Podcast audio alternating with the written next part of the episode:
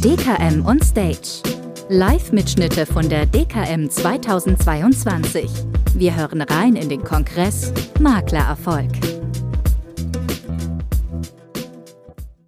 Ja, danke für die Vorstellung, Steffen. Ich freue mich auch hier zu sein. Und ähm, wir sind ja super voll hier. Jetzt bin ich ein bisschen aufgeregt, aber ähm, ich glaube, jeder kann so ein bisschen über den ein oder anderen Holprer drüber hinwegsehen.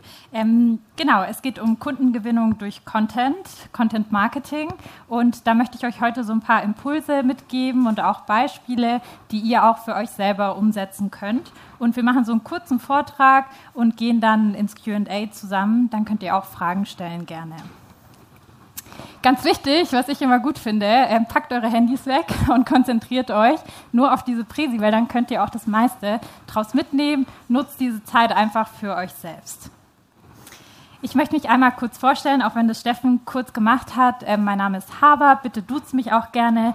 Ich ähm, betreibe einen Blog, den Femens Blog, schon seit Anfang 2018. Der hat sich mittlerweile sehr verändert. Ähm, habe auch einen Instagram-Kanal, da ungefähr so 32.000 Follower und muss jetzt auch schon das erste korrigieren, weil hier ist ein Fehlerteufel drin. Also wir haben so circa eine Reichweite von über 500.000 monatlich über alle Kanäle, die wir bespielen. Also auch unser Blog, Podcast gehört dazu als Content-Format. Ähm, ich habe auch ein eigenes Buch geschrieben. Das seht ihr hier drüben. Money Kondo, wie man einfach und easy seine Finanzen aufräumt. Genau. Und ähm, ich schreibe auch für Zeitungen, unter anderem die NZZ. Da bin ich auch Kolumnistin. Und mit der Y Finance GmbH habe ich letztes Jahr den Jungmakler Award gewonnen und ähm, genau, unsere, unser Versicherungsmakler, also wir sind Finanz- und Versicherungsmakler, ist bekannt unter Femens sozusagen. Das ist die Marke. Ähm, hier nochmal ganz kurz zu uns. Ja, wir sind ausgezeichnet. Ich habe auch 2019 den Finanzblock Award gewonnen, also vor meiner Maklerzeit auch. Und ähm, ja, wir haben tolle Kundenbewertungen, sind auch ganz viel in den Medien vertreten, wie jetzt beispielsweise beim Handelsblatt oder auch regelmäßig im Fernsehen, wo wir eingeladen werden. Genau. Aber wir fangen jetzt mit Content an, dass ihr auch was hier mitnehmt. Ähm, zum einen, also vielleicht so Social Media ist für mich Content eigentlich, weil bei Social Media geht es um Content und um die Inhalte und nicht nur um sozusagen den Kanal. Ich habe nämlich auch andere Kanäle, die ich bespielen kann, außer Social Media, aber inhaltlich ist Social Media getrieben durch guten Content. Und Content, was ist Content überhaupt? Im Content kann was Informierendes sein. Ähm, es spricht die Zielgruppe an. Inhalte stehen halt insbesondere im Fokus und die können jetzt beispielsweise ja in vielen verschiedenen Formaten verfügbar sein. Das habe ich eben gesagt. Also es sind nicht nur Bilder, es sind auch Videos, es sind vielleicht auch Texte, es sind vielleicht auch Audios, also Podcasts. Content kann wirklich alles sein. Content ist erstmal nur Inhalt und das, wie es rauskommt, ist dann sozusagen das Instrument. Genau. Ähm, was sind denn die Ziele von Content Marketing? Ähm, das habe ich jetzt einfach nochmal mitgebracht. Hier seht ihr auf der rechten Seite meine Umfrage, die bei Unternehmen auch gemacht worden sind, wofür sie Content Marketing eigentlich einsetzen oder guten Content. Und insbesondere steht die Kundenbindung, im Fokus, aber eben auch so das Thema Branding, also sprich, wie wird meine Marke wahrgenommen? Und da möchte ich auch mal kurz einhaken, weil viele immer denken, ähm, durch Content habe ich 10.000 Neukundenanfragen direkt, wenn ich meinen ersten Post irgendwo absetze. So ist es leider nicht, weil guter Content löst erstmal aus, dass sich Leute irgendwie dadurch angesprochen fühlen und einen Bezug zu einem haben und wissen, da ist irgendwie Qualität da oder sonstiges. Aber beispielsweise ich habe von 2018 bis 2020 gar kein Geld verdient mit meinem Blog. Da habe ich erstmal einfach nur Inhalte produziert, die zum Teil auch niemanden gejuckt haben zu Beginn, weil die irgendwie zwei, drei Personen gelesen haben. Ähm, das kam erst später sozusagen. Und das möchte ich auch als ein Key Learning so mitgeben. Erstmal ist guter Content zur Kundenbindung da und dass ich eine Marke aufbaue und verstehe irgendwie, wie kommuniziert diese Marke mit mir, was will die mir genau sagen, wie ist der Inhalt, passt der zu mir selber und aus dieser ja, Bekanntheit dieser Marke und Co. können aber dann natürlich auch Neukundenanfragen rauspurzeln. Das äh, kennen die einen oder anderen vielleicht schon. Bei uns ist es auf jeden Fall so der Fall, dass der Prozess jetzt nicht, wir posten was und es kommt direkt jemand zu uns, sondern es dauert einfach ein bisschen. Es gibt einen Zyklus. Und ähm, genau, hier einfach noch mal eine kurze Studie. Ich glaube, das ist aber allen bewusst, die hier drin sitzen, dass Social Media immer wichtiger wird. Ähm, Facebook, Instagram, Snapchat, TikTok auch mittlerweile. Alles ist auf dem aufstrebenden Ast. Und bei allen Social Media Kanälen habe ich auch schon ganz oft gesagt, geht es um guten Content. Also der Inhalt ist wichtig. Was ich euch mitgeben möchte, auch mit ein paar Beispielen, ist, dass Content nicht gleich Content ist. Also ein Beispiel hier. Wir sehen auf der rechten Seite Thema Rentenlücke. Jemand möchte Rentenlücke adressieren auf Instagram. Und hier ist ein Bild von der Omi, die schaukelt und superglücklich ist und sagt, an morgen denken ist die halbe Rente. Okay, was kann ich jetzt damit machen, wenn ich dieses Bild sehe? Denke ich da, oh, ich muss für meine Altersvorsorge unbedingt was machen? Das triggert mich, das irgendwie mich tiefer mit dem Thema auseinanderzusetzen. Wäre ich vielleicht gerne die Oma? Ja, vielleicht. Aber das Problem ist hier so ein bisschen, ich sehe das Problem nicht. Ich sehe nicht, was bedeutet das für mich, die Rentenlücke? Was soll ich jetzt genau machen an morgen denken? Was bedeutet das denn an morgen denken? Muss ich ein Euro zur Seite legen oder muss ich zehn Euro zur Seite legen oder vielleicht 100 Euro? Und ich habe mal ein Beispiel einfach von mir mitgebracht. Und da habe ich ein Posting gemacht über die Rentenlücke, also adressiere das gleiche Thema, aber ganz anders. Es sind drei Inhalte. Einmal, wie hoch ist meine Rentenlücke? Mit einem Beispiel. 2000 Euro verdiene ich, wie hoch kann die ungefähr sein? Dann zeige ich, guck mal, so kannst du mit einer einfachen Faustformel auch für dich ausrechnen, wie hoch deine Rentenlücke ungefähr ist. Eine ganz kurze Formel kann ich einfach schnell ins Handy eintippen und dann sehe ich, oh mein Gott, meine Rentenlücke wird massiv hoch sein. Oder vielleicht habe ich schon super viel gemacht und sie wird niedrig sein. Und dann frage ich mich, oh Gott, was kann ich jetzt tun? Dann slide ich weiter und dann sehe ich, ah cool, hier kann ich ins Webinar kommen, fünf Schritte Fahrplan, ich lerne in fünf Schritten, wie ich was für meine Altersvorsorge tun kann. Mit welchem Posting glaubt ihr, kann man mehr jetzt was anfangen? Was ist wirklich inhaltlich wertvoll für mich, wenn ich jetzt durch Social Media oder woanders durchslide? Oder mit welchem würdet ihr quasi mehr was anfangen können? Genau, das mal als Beispiel, vielleicht auch als Inspiration. Das muss dann nicht genauso aussehen, dazu komme ich auch nachher gleich, aber es ist einfach mal so quasi mitgedacht, was interessiert meine Zielgruppe und was, wie kann ich ihnen wirklich einen Mehrwert stiften.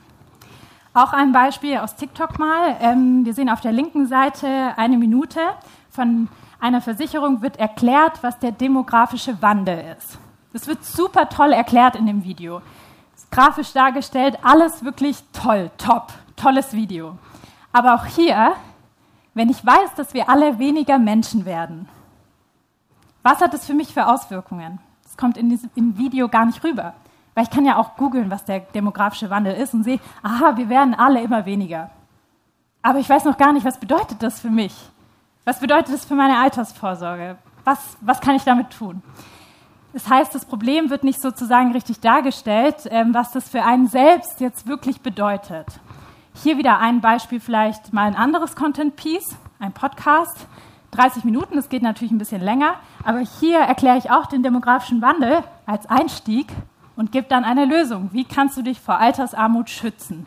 Hier sind Schritt 1, 2, 3, 4, 5, 6, die du machen kannst. Das heißt, ich gehe ganz anders quasi rein und weiß irgendwie, was ich dann machen kann und kenne nicht nur das Problem, sondern ich weiß, was für mich bedeutet und ich weiß auch, wie ich dieses Thema adressieren kann. Ja, wie sieht guter Content jetzt aus? Wir haben ja so über ein paar Beispiele gesprochen. Ähm, für mich sind es eigentlich drei Dinge, die wichtig sind und die ich allen hier mit auf den Weg geben möchte. Einmal, was biete ich an? Also was biete ich selber an? Mache ich Beratung?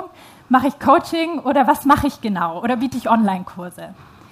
Wo ist meine Expertise? Also wo bin ich besonders stark drin? Was kann ich gut? Auch egal ob Versicherer oder Makler, wo ist wirklich das Kerngeschäft von mir, was ich schon jahrelang mache und was ich richtig, richtig gut kann? Und dann auf der anderen Seite seht ihr noch, was interessiert meine Zielgruppe?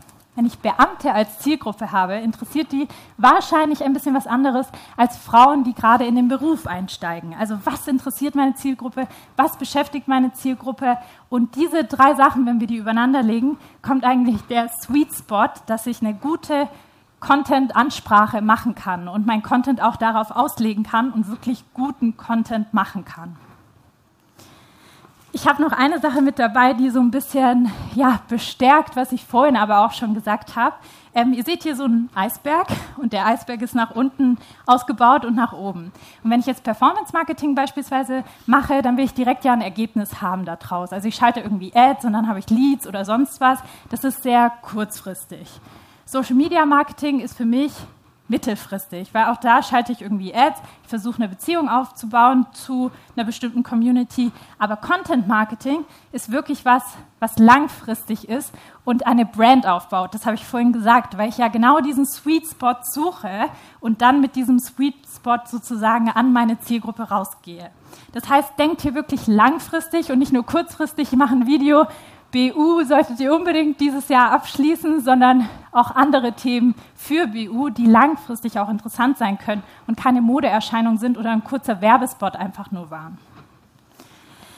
Genau, ähm, ha, habt die richtige Erwartungshaltung, das habe ich eben schon quasi vorweggenommen. Ähm, ich habe schon viel gesagt. Es gibt keine kurzfristigen Erfolge beim Thema Content Marketing. Ähm, Vertrauen entsteht nicht über Nacht, das wissen wir alle. Vertrauen braucht einfach seine Zeit, sowohl bei Versicherern als auch bei Maklern.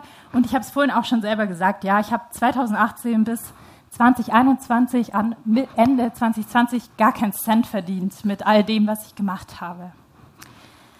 Und als abschließenden Punkt, was ich auch noch mitgeben möchte, kopiert keine Inhalte von anderen. Warum? Wir hatten ja gerade dieses Sweet Spot Beispiel. Probiert aus, was ihr macht, also was ihr machen wollt. Äh, testet, Social Media ist für Testen da, aber auch andere Content-Formate könnt ihr easy ausprobieren, weil ihr schnell ein Feedback bekommt. Und ich habe hier jetzt mal ein Beispiel von Basti, den kennen wahrscheinlich auch viele Versicherungen mit Kopf. Und hier ein Beispiel von mir. Und ihr seht, ähm, Basti macht oft zum Beispiel so witzige Videos ich bin gar nicht witzig, ja.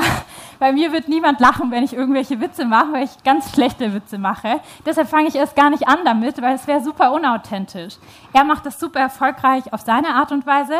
Und ihr seht jetzt zum Beispiel, ähm, das ist übrigens der gleiche Inhalt, den wir sozusagen darstellen wollten. Da ging es auch ums Thema Rentenlücke.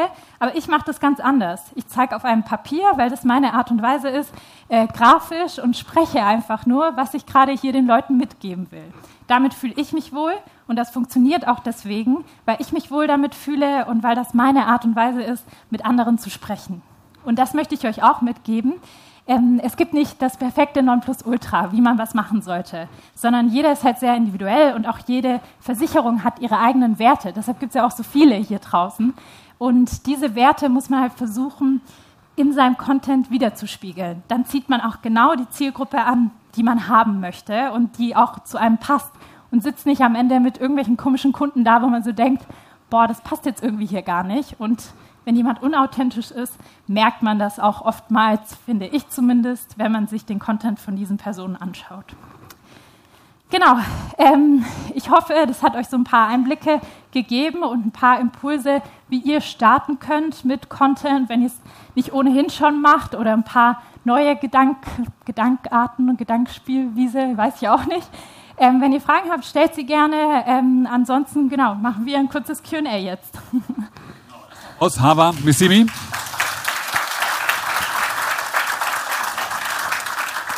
Beginne mit der ersten Frage, gebe dann gleich weiter. Und zwar dein, deine, dein Auftritt, deine Marke heißt Femens Finanzen, mhm. äh, wobei du ja einen wunderschönen Namen auch hast. Hat ja einen Grund, warum du Femens Finanzen heißt. Würdest du sagen, dass in der Online-Welt äh, es wichtig ist, ähm, nicht äh, Horst Lehmann zu heißen? Ja, ich glaube, es kommt darauf an, welche Zielgruppe man ansprechen möchte.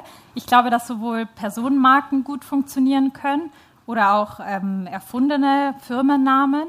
Da kommt es, glaube ich, muss man sich auch Gedanken machen, so welche Marke habe ich. Ich glaube, Horst Lehmann ist zum Beispiel wahrscheinlich ein älterer Name, den hat eine ältere Generation und wenn ich damit auftrete, werde ich wahrscheinlich ähm, eine ältere Generation ansprechen. Wenn ich aber jüngere Menschen ansprechen will, muss ich mir vielleicht überlegen, ob ich nicht Host Hosti oder was weiß ich wie heiße. Keine Ahnung. Aber die Zielgruppe muss nicht zwingend wie bei dir, Hosti ist gut, ähm, im, im Brand drin sein. Nee, das glaube ich nicht, aber es ist jetzt nur meine eigene Erfahrung. Ich glaube, es macht schon viel aus, weil ja Menschen auch immer gerne Menschen sehen.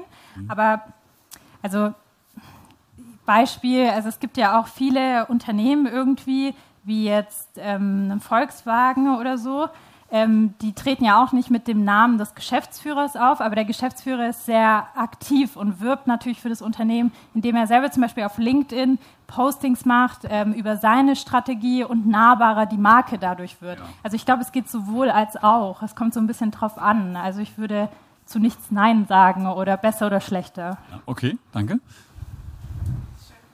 Wieso hast du nicht mit Ads ähm, ähm, zusätzlich angefangen, wenn du die ersten zwei Jahre gar kein Geld damit verdient hast? Ähm, ich hatte einen festen Job. Ich habe in der Unternehmensberatung Vollzeit gearbeitet und das war nicht mein Hauptziel. Ich habe das quasi erst für mich später entdeckt, dass ich daraus was machen könnte. Genau. Also ich bin erst selbstständig wirklich seit ähm, April 2021, also noch nicht so lange.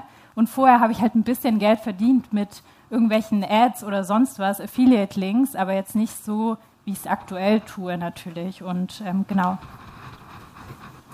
Was ich euch sehr empfehlen kann, ist mal die Seite von Hava anzuschauen. Ähm, y Finance. Genau, Femens Finanzen. Femens Finanzen. Ja. Ähm, weil der gesamte Prozess da auch total professionell ist, hat, als wir uns kennengelernt haben, mich extrem begeistert, wie, wie technisch klar das ist, was du machst. Also schaut euch das mal an. Ja, danke. Ähm, ich habe zwei Fragen. Und zwar, ähm, erster Punkt, die Kreierst du den Content selbst? Ich könnte mir vorstellen, das ist sehr zeitaufwendig. Und die Ideen dazu, wo kriegst du die her? Es ist ja so, man kann zwar zur Altersvorsorge etwas machen, aber das bleibt ja. halt auch irgendwie Altersvorsorge und keine Ahnung, in einem Jahr, wo kommen neue Ideen her? Ja, das ist eine ganz gute Frage. Ähm, ich mache viel Content selber, sehr viel tatsächlich ähm, noch. Ähm, ich habe aber auch ein bisschen Unterstützung, was so die Grafiken angehen, ähm, wie man die dann zusammenschustert und Co. Aber ähm, prinzipiell die ganzen Ideen, wir planen halt immer vor einen Monat, weil ich kann mir jetzt nicht jede Woche, wenn ich im Tagesgeschäft drin bin, habe ich jetzt nicht die Muse, so äh, den Weitblick zu sagen, was ist jetzt irgendwie wichtig, was würde ich gern machen. Klar, das kann man zwischendrin mal machen, aber ähm, genau, wir planen immer einen Monat vor, erstellen den Content auch vorher. Alles, was zum Beispiel aber spontan passiert, sind eher so Sachen wie Stories oder so, aber wir planen unseren Content auch effizient. Also sprich, was wir im Podcast machen, weil das ja ein langes Content-Format ist, recyceln wir zum Beispiel auch viel in kleinere Häppchen-Posting, ähm, so dass man sich eigentlich gar nicht so viel überlegen muss, sondern die Überthemen hat, dazu ein größeres Contentstück macht und dann quasi versucht ein bisschen zu recyceln und das auf eine andere Art und Weise rüberzubringen und in verschiedene Content-Formate zu münzen. Deshalb habe ich auch vorher gesagt, also man soll nicht nur in Instagram denken, sondern vielleicht auch, wie kann ich aus einem Blogartikel mehrere kleinere Postings machen und was wollen die Leute auf Instagram sehen, was wollen sie in Google, wenn sie da was angeben, sehen. Ähm, genau, und Ideen ist halt ja viel irgendwie selber auch auf Social Media sein, Trends mitverfolgen, Trendmusik ja auch irgendwie bei TikTok zum Beispiel. Ähm, wenn man neue Dinge hat, direkt irgendwie aufschreiben, die einem kommen, mit offenen Augen durchs Leben gehen, würde ich sagen. Insgesamt. Also am Ende selbst sehr interessiert sein. Ja, genau. Ja. Danke. Ja, ich sag mal, der Beruf des Versicherungsvermittlers hat ja hier in Deutschland ein schlechtes Image. Mhm. Und äh, wenn ich so an das Internet denke, durch die Anonymität, naja, kann das auch schwierig werden. Und wenn dann, ich sag mal, das eine Thema das andere trifft, also der Versicherungsvermittler, der Makler oder wer auch immer macht solche Content-Werbung, dann kann ich mir vorstellen, dass das wirklich erstmal sehr brotlos und schwierig sein wird. Und äh, ähm, ich sag mal, oft sind Versicherungsvermittler ja auch 100 Prozent Unternehmer und nicht ange äh, angestellt und, und, und leben von Provisionen. Mhm. Und äh, wenn man dann einen solchen Weg einschlägt und der Tag hat ja nun mal nur 24 Stunden, muss ich natürlich auch für mich planen, wie viel Zeit ich dafür aufopfern will, wenn das einfach auch eine sehr äh, langfristige an, ja, ja, Anlage sein soll oder, oder Investment sein soll. Ähm, und das Ganze macht es für mich so schwer zu greifen. Mhm. Ähm, ich bewundere, dass, dass du das da so hinbekommen hast, aber ich habe da noch so meine Zweifel, ob das auch, ob das auch sich dann irgendwann mal in, in bare Münze mhm. auszahlen kann. Ja, das kann ich absolut verstehen. Also Zeit muss man natürlich investieren, aber ich glaube, es ist wie bei jedem Langfristthema. Man weiß ja auch nie, welchen Return das dann sozusagen bringt. Es gehört ein bisschen Mut dazu und vielleicht kann man es ja in ab abgespeckter Form machen, dass man sich erstmal den Kanal aussucht, der einem selber Spaß macht wo man vielleicht ähm, auch selber Freude dran hat und was Neues lernt oder so, weil man ja auch Feedback immer direkt bekommt, zum Beispiel in Social Media, dann würde ich damit zum Beispiel starten und sagen, ich block mir jetzt drei Stunden oder mal einen Tag in einem ganzen Monat, bereite es vor und dann evaluiere ich danach. Hat sich das vielleicht für mich gelohnt? Und klar, da würde ich einen Langfristblick drauf haben und nicht nach einem Tag sagen, boah, das funktioniert gar nicht, ähm, ich höre damit auf, sondern vielleicht sich da so ein Etappenziel zu setzen. Also ich glaube, man kann auch mit kleinen Schritten anfangen, sozusagen das langfristig für sich auszubauen. Ich glaube, die Frage zieht das Mittel darauf hinaus, dass äh, für manchen auch, das ist ja auch nachher noch der, äh, der Part mit dem Basti zusammen in der Speakers Corner, dass ich auch mit wenig Followern auch Ertrag erzielen kann. Und viele halten die Social Media Welt für ein bisschen brotlose Kunst, so nach dem Motto, mach drei Videos, aber bringen tut's nichts. Und das ist eben, wenn man hinter die Kulissen schaut, nicht so. Ich glaube, ich kann mal so ganz pauschal sagen, Hafer, und erlaubst mir das, mhm. ähm, was Hafer macht, unternehmerisch, beruflich, das lohnt sich sehr. Weitere Fragen? Wie viele männliche Kunden habt ihr denn, also prozentual gesehen? Ja, das ist eine gute Frage. Ähm, wenig. Also ich sag mal so 10 Prozent, die irgendwie von ihren Freundinnen empfohlen werden oder die sich angesprochen fühlen von uns. Ähm, weil wir sagen jetzt nicht, wir sind rein für Frauen da, also wir schließen niemanden aus, aber es ist schon so, dass viele Frauen bei uns sind, ja. Noch eine Frage ähm, bei Instagram. Wenn da Kommentare kommen, mhm. Inwiefern muss man da schnell darauf antworten? Inwiefern wird erwartet quasi von den Followern, dass dann auf eine Frage irgendwie also dann eine Antwort von euch kommt? Mhm. Also wir oder ich versuche, das mache ich alleine, alle Kommentare zu beantworten, wenn Kommentare kommen und auch Nachrichten. Auch dafür blocke ich mir einfach Zeit, dass ich halt weiß, wir posten immer abends und da ist dann ähm, für mich sozusagen 20 Uhr, vor Abendessen oder sonst was, sitze ich halt da und kommentiere einfach oder schreibe Leuten zurück. Wenn es natürlich sehr spezifische Kommentare sind, antworten wir auch nicht auf alles, weil es ist ja ein bisschen schwierig, ähm, individuelle Fragen zu beantworten in einem Kommentar. Genau, ich glaube, da muss jeder so eine Balance für sich finden. Das ist äh, oftmals auch so eine Frage Organisiertheit. Also ich habe die Erfahrung gemacht, dass die sehr online-affinen, auch content-affinen Maklerinnen, Makler, dass die, klingt jetzt ein bisschen seltsam, deutlich organisierter sind in ihrer Arbeit als herkömmliche Makler, die nach üblichem Modus ihr Geschäft machen. Zwei Fragen noch hier und da. Du hast ja schon gesagt, dass du dich vorbereitet hast und auch man allgemein sich vorbereiten sollte. Was denkst du, ist der bessere Weg? Nehmen wir jetzt mal Basti als Beispiel. Sollte man beides ausprobieren, bevor man, post, bevor man was postet, oder sollte man beides als Post ausprobieren und gucken, was besser rüberkommt? Ich würde einfach posten und gucken, was besser rüberkommt, weil du ja direktes äh, Feedback hast von der Zielgruppe sozusagen und äh, siehst und vergleichen kannst, was irgendwie besser war oder was weniger gut angekommen ist. Ja. Ich glaube auch, dass dieses authentisch sein, wenn du sagst, ich bin nicht so witzig, also ich finde dich sehr witzig. Ja. Ja, in, in, aber weil du halt dein, deine Art hast, ne, des, des Witzigseins. Und ich glaube, in dem Moment, wo ich mich nicht mehr wohlfühle, bei dem, was ich mache, habe ich einen Punkt erreicht, wo es nicht gut ist. Weil würde ich auch nicht durchhalten. Das mache ich einmal, zweimal, weil es muss, weil ich es will, aber ich würde es nicht durchhalten. Also richtig Spaß dran haben, glaube ich, das ist wichtig. Sonst klappt das dauerhaft nicht. Ja. Ich schleiche mich mal da durch.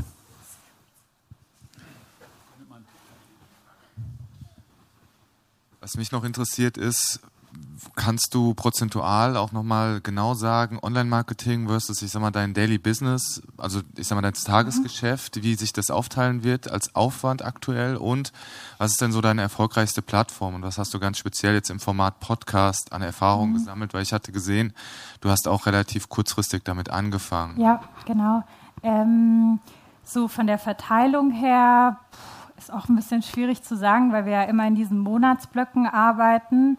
Aber ich würde mal so sagen, eine Woche, wenn man vier Wochen für einen Monat nimmt, ist schon auf jeden Fall, also ein Viertel sozusagen, 25 Prozent, widme ich schon dem Content. Also alles, was wir da sozusagen machen für. Und ähm, Podcast, genau, das haben wir erst im Juli angefangen. Wir haben aber trotzdem immer Blogartikel geschrieben und das kam halt, weil viele gefragt haben, warum wir nicht das, diese Blogartikel auch als Audioformat anbieten, weil viele halt nicht mehr so gerne lesen, so lange Artikel. Und deshalb kombinieren wir das, weil wir gesagt haben, wir schreiben ja sowieso die Blogartikel. Da kann ich ja dann auch einfach drüber sprechen, wenn wir die geschrieben haben. Genau. Machst du deine Beratungen ähm, sehr, sehr stark online? Ja. Ich kann mich erinnern an ein Telefonat mit dir. Äh, oder was ein Videocall, ich weiß nicht genau. Auf jeden Fall hattest du da gesagt, äh, bist gerade noch am überlegen, äh, mal in München äh, zeitweise ein herkömmlich übliches Büro, du nanntest es damals Pop-up-Store aufzumachen. Mhm. Du hast mich gefragt, was ich davon halte. Und ich fand insofern spannend, die meisten normalen Makler fragen sich, sollte ich auch mal ein bisschen online beraten? Du hast dich gefragt, ob du eventuell mal zeitweise ein Büro aufmachen solltest. Hast du es gemacht? Ja, genau. Also das haben wir jetzt noch einen Monat in München in der Innenstadt, wie so ein kleines ähm, ja, es war so ein Schaufensterbüro oder ist ein Schaufensterbüro und es kamen ein paar Kunden offline, aber ganz wenige. Also viele, die selber auch in München sind, haben zu uns gesagt, ob sie nicht lieber einen Online-Termin bekommen, weil sie irgendwie keine Lust haben, da hinzufahren, in der Bahn zu sein, zu viel Zeit aufzuwenden. Ähm, ja, also wir bieten es an, wenn jemand möchte, aber wir sagen es jetzt auch nicht mehr so proaktiv, weil das uns auch Zeit einspart einfach, ja. Also ist in Schließung wieder. Ja, also als Pop-up äh, würde ich jetzt, glaube ich, nicht mehr so machen. Also aktuell zumindest nicht. Ja. Das finde ich eben spannend, weil die meisten halten, also wir alle halten unsere Form des Arbeitens für das Normale. Und alles andere ist ein bisschen komisch. Aber ich glaube, dem ist halt so nicht. Jeder hat sein eigenes Normal. Und das, dein Normal ist halt eine sehr online frequentierte Arbeit. Wie viele Beratungsgespräche? Ähm, ihr seid vier Personen, bald fünf. Ja, genau. Also wir sind, ähm, die Sandra ist noch in der Beratung, eine Kollegin von mir und ich berate gerade. Man muss dazu sagen, ich mache auch Online-Kurse. Also sprich, wir haben noch ein eigenes Content-Format, was wir sozusagen verkaufen, wo es ums Thema Investieren geht, ähm, in Aktien und ETFs. Ähm, das mache ich ja auch hauptsächlich auch. Ähm, und ab 1.1. kommt die Elisa noch dazu. Also das heißt, wir sind dann zu dritt in der Beratung, aber ich möchte mich immer mehr gerne ein bisschen rausnehmen, weil ich das Thema eben mit Content mir das Spaß macht und auch ähm, mit den Online-Kursen gerne mehr weitermachen möchte. Aber so sind wir eigentlich sehr ausgelastet. Also Sandra hat, glaube ich, vorhin gesagt zum Alex, sie hat zu viel zu tun. Und der Alex kann ich verstehen. Doch, konnte er verstehen. Ja. ja. Ähm, eine Sache noch, du hast eben die Anzeige mit der Oma gezeigt und dann dein ja. quasi Gegenpart und dann war quasi die Infografik, dann Erklärung, dann äh, die Möglichkeit für ein Webinar, um Fragen zu stellen. Jetzt habe ich in den Gesichtern manches hier im Raum gesehen, die Frage, wie viel werden da wohl in dem Webinar dabei sein und was mache ich, wenn da keiner dabei ist? Habe ich in den Gesichtern gesehen. Ja. Also ich glaube, wenn man sowas anbietet, dass immer jemand da ist. Und selbst wenn es am Anfang eine Person ist, dann macht man das mit dieser einen Person und macht das selbstbewusst und gut, lernt was draus und kann das beim nächsten Mal optimieren. Aber ich kann aus Erfahrung sprechen, wenn man ein kostenloses Angebot hat und guten Content macht und die Leute vorher wissen, ich lerne immer so viel von den Inhalten, dann wird das Webinar auch ganz toll sein, dass da ganz viele Leute kommen. Sehr viele. Also lohnt sich, Ihre Seite mal anzuschauen, auch den Ablauf der Beratung mal anzuschauen. Äh, für mich bist du nicht nur Jungmaklerin oder Maklerin, du bist für mich eine, eine Unternehmerin mit einem total modernen Konzept und zu Recht Jungmaklerin 2021. Hafer Missimi. Applaus. Dankeschön.